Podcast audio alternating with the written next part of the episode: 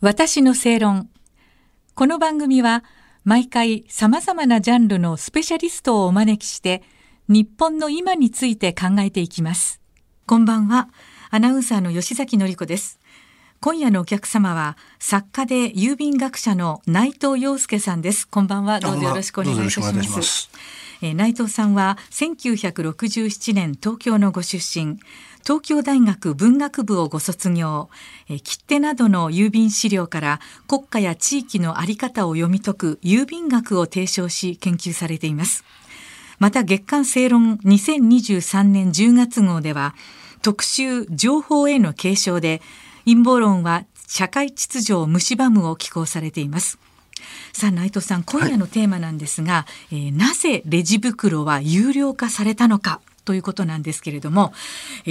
ーまあ、今ではもう本当に当たり前になってますよね。レジ袋を買いますかって言われて買うっていうことをはい。選ぶか選ばないかってことなんですけど、内藤さんこれをねエコという観点じゃなくて、えー手続き上法治国家の手続き上の問題として考えるべきというご指摘なんですがこれはどういう、えー視点なんでしょうか？えっ、とですね、あのこれもともとあの2020年の3月頃に、まあ、あるラジオ番組でボソッと言ったことがきっかけになったんですけど、ええええ。環境の規制っていうのは、まあ、なんとなく今空気としてエコなんだから我慢しなさいと、い。環境のためには負担もやめないっていうことを言われると協力しようよと。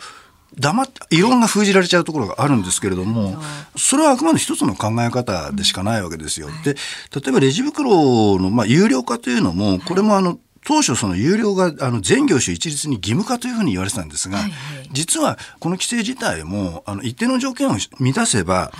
なんて言いますかね、あの、無料で、今まで通り無料でってのは、まあ、レジ袋としてはお金を取らないで、まあ、別の形でその商品に転嫁したり、サービスに転嫁したりして、あの、吸収するということで可能だったわけですが、それをそのあたかも全部、レジ袋としてお金を取りなさいという、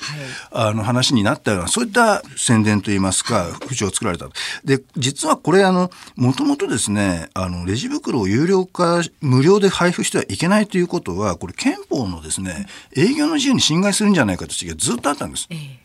つまり、ははい。結局、レジ袋というものを、これを売りたければ売ってもいいんですよ。お店がお店側が考える。考える、考える話で、ええ。売るか、あるいは別の形で料金を回収して、無償でお客さんに配るかは、店が決める話なんです。本来ね本来。はいでそれで、例えば1円でも安く商品を売りたいんで、レジ袋の分はお金払ってくださいでもいいし、必ずつけることが分かってるんだから、そこでレジ袋いくらって計算するのめんどくさいから、もう料金に組み込んじゃってなるほど、あの、レジ袋としてはお金取りませんよと。で例えばそれはあの商品にすればこれは例えば在庫を管理して棚卸しもしなきゃいけないわけです。その管理コストも当然かかるわけですね。はいでそれを例えば消耗品って扱いでくっつけちゃえば、その分はいらないわけですよ。はい。でどっちを選ぶかっていうのはそれはお店の業態であったり規模であったりそのスタイルあるいは方針によって自由に決められるわけです。はい。本来ね。本来ね、はい。それを全部一律にやれということ自体はこれ憲法に違反する可能性があると言ってずっとできなかったんですよ。でところがこれが東京オリンピックがもともと20年にはい7月にやるということで諸外国ではお金を取ってるから日本も合わせないといけないんじゃないのかみたいな全く関係ない理由からで話が出てきちゃってでそれに合わせるためにどうしたかというとこれを法律じゃなくて省令という形で通しちゃったんですね。でそれで例外を設けることで一応その事業者側の選択の余地もあるというふうにしたんですがええそれを事実上例外がないかのような宣伝をしたわけです。うんなんか一律ですもんね今イメージとしてはでねいでん今ようやっと最近、はいええ。うちは取りませんと、うん。これこれこういう形であの基準満たしてる袋なんで、ええ。取りませんってお店もあそうか出す店もありますもんね。増えてきたんですが、はいはい。その当初はあたかも取らなければ全部ダメだみたいな、はい。でそれでわけのわかんないその亀がそのレジ袋を飲んでかわいそうだって全然関係ない映像やってイメージ操作したわけですけれども、はいあね。あれは省令でやっちゃったんですね。で省令というのはその省がそれぞれ独自にあの具体的な手続きなんで決めるという国会の審議を経ないではい。でやっぱり国民全体に広く負担を求めるんであれば、こういう政策をやりますと。でまあ公約ものすごいいっぱいあるんだからでも一行でも二行に書いて、はい。その上でそれをちゃんと国会に上げて、いろんな形で揉んで,、でなおかつ周知期間を十分に取って、で手続き的に決めなきゃいけないですよねと。ええ。でところがレジ袋の場合はこれ省令でやったと、しかもその例外規定があるということをほとんどその隠すような形でやったというのはこれはおかしいでしょ。だってそんな省で勝手に決められるんであれば、その各省がそれぞれ勝手なことやれば何でもできちゃうわけですよ。要するに国会議員がいる必要なくなっちゃうわけですからだから環境といえばなんかその省で勝手にごまかしてやっちゃうっていうのはこれはおかしいでしょと。でしかもそのやった後のじゃあ例えばレジ袋のあの有料化というのをやった目的は何ですかと。それは例えばそのであれも非常にふざけた目的を言っていて、減らすということ以上にそのなんか自覚を国民の自覚を促すみたいなことをあの言ったわけですけれども、でまたあのそれで実際にあの選挙で落選したその環境大臣だったあの原田何がしという人いますけれども、原田元環境大臣なんかはいや省令というのを使えばこれ大臣がその気になれば相当いろんなことができるんだと、そん。なこと平気で言っちゃうわけですよ。でこれ国会議員として絶対言っちゃいけないことでしょ。暴論ですね。でそれがあたかもエコだからどうだ私はいいことやったんだでもちろんその後レジ袋の腹だっていうことをみんなに書かれて、うん、あの散々ぶったたかれて落ちましたけどあの人は。でそれはだからエコがいいとか悪いとかってなくて手続きとしてやっぱり国民に負担を求めるんであればそれきちんとやっぱり法律にしましょうよと、少なくとも選挙でちゃんと歌って公約にして公約になければ次の選挙の時の公約にしましょうよと。あのその上ででしかもこのレジ袋の場合は20年の7月って言うんですけどオリンピックのためにさオリンピック自体は1年延期しちゃったわけじゃないですか。で、ね、しかも当時はコロナが非常に蔓延してた時期で、はい、コロナが問題になってた時期で、あのレジ袋ってのはこう使い切りの状態で使ってますから、これ清潔という意味でレジ袋は絶対清潔なわけです。そうですね、それをそんな時期にやっちゃってどうしたのか。で、そのレジ袋を使わないことでコロナの拡大どうなったのかって影響も出てないし、じゃあ例えばそれをレジ袋の有償化をして、確かにじゃあ配るレジ袋の量が減ったと言ってもみんなあれほとんどの場合日本人あれゴミ袋で使ってましたから。そうですね。あれを買わなくなっても、ゴミ袋別に別の形で買ってるわけですよ。ですよね、だからこの政策をやってどういうその評価が出たんですか？とプラスマイナスどうだったんですか？と。あのその評価もしないで、なんか垂れ流してるとなんかエコなんだからお前やるのが当たり前だろみたいなこと言って。でその情緒的なムードに流される的な。でだからそれでエコというとその文句を言うなっていうのは僕はこれ本当にその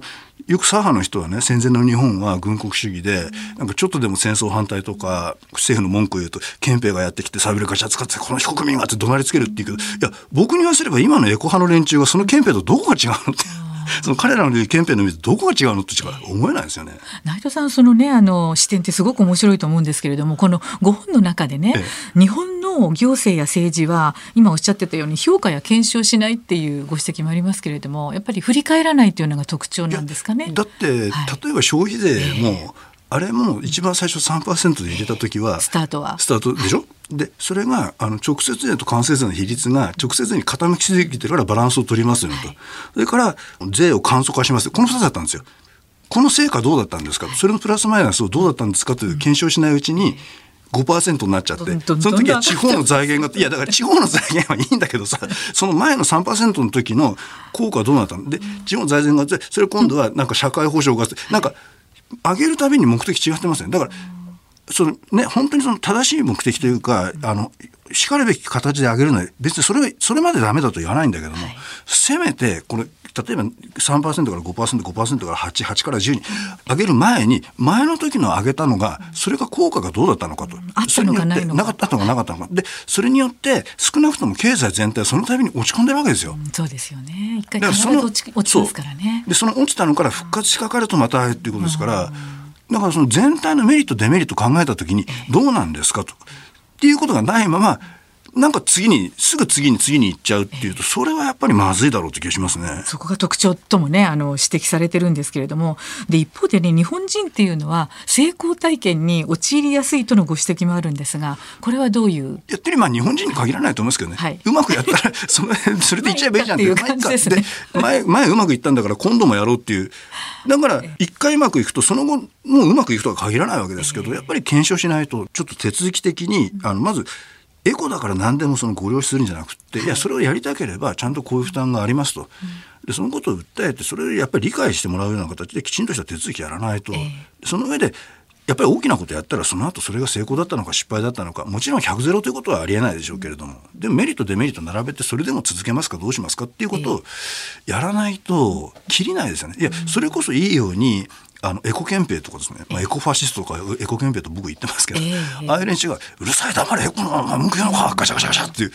あのそんな連中にのさばらせるのは本当勘弁してほしいですよね。まあだからエコだって言われるとなんかこう我慢しなきゃいけないかなとかもっと努力しなきゃいけないかなっていうね思考になっていきますよね。だから我慢はね、うん、別に我慢はしなきゃいけないことあるとは思いますが、うんうん、なんか我慢すること自体が目的化しちゃったら、それ単なる窓ですからね。そうですよね。その内藤さんのねあの成功体験について言うとあの環境規制を入れても今までどんどんどんどん成長できてたからやってきたけどもうそういう時代じゃないぞっていうそういう。あのですからこれあれですよね、はい、そのやっぱりあの橋本龍太郎さんが経産大臣だった、はい、あまあ、当時通産大臣かかなんかの時に彼はもともと1970年昭和45年の公害国会の時にやっぱり若手で取りまとめして、ええ、こんなやっぱり公害国会公害基本法みたいなあの産業規制をやったらこれは日本の産業潰れるんじゃないかと本気で心配したらしいんですよ。うん、ところが1970年って高度成長まだ真っ只中です。から、オイルショックよりも。3年4年前ですから、そうなってくるとやっぱり勢いがあったんで乗り越えちゃったと。だからあの平成の初めぐらいに橋本さんなんかがいろんな環境っていうものもともと環境を規制をそのしてそれ世界に発信していくっていうふうなことを言い出しちゃったのは実は日本が国際貢献をするときに自衛隊を出すの出さないってことが非常に揉めてた時代に自衛隊出さないから環境でみたいなことを不用意に言っちゃったのが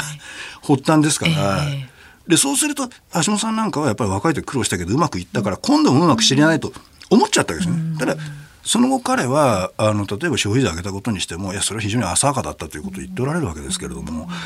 みんなねこれ別に日本人に限らず前にやってうまくいったから今度もうまくいくよねというふうにこれはどうしても考えちゃうと思うんですよ。でそのこと自体は否定できないんですがそこでやっぱり別の人間が誰かもちょっと待てだったり前のところも成功したっつったって100%の成功ってありえないから当然問題あったでしょと。そういったところはやっぱりやっぱり検証する評価検証っていうことがやっぱり大事だよねっていうような気がしますよね。ね。あの最後にちょっとお伺いしたいんですけれども、はい、これから日本人ね、はい、まあいろんなことになっていくと思いますけれども、はい、どこを大事にしていけばいいと内藤さんとしては思ってらっしゃいます？こうしたらいい日本人。まあこれ、うん、あの僕割とそういう意味で言うと将来のことはあんまり悲観してなくって。うんいやだって今の若い人めちゃくちゃ優秀だし真面目だしちゃんとしてますから、だからそういう意味で言うと、あのある程度その例えば30年とか40年経つと多分まともな方に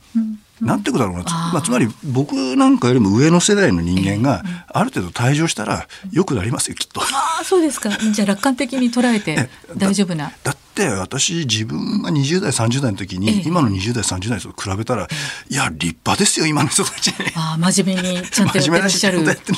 方たちきちんとしてるし。あのだからそういう人たちが真面目にやってる人たちがやっぱりあの変な我慢我慢をすることが美徳だっていう、えー、もちろん我慢しなきゃいけないところがあるにしても、はい、変なマゾヒスティックなところを用いらないように、やっぱりしてあげないといけないのかなというのはやっぱり若い人大事にしないといけないですよね。なるほどはい、ありがとうございました。はい、さあ、3回にわたって作家で郵便学者の内藤洋介さんにお話をお伺いしました。どうも本当にありがとうございました。した私の正論。お相手はアナウンサーの吉崎紀子でした。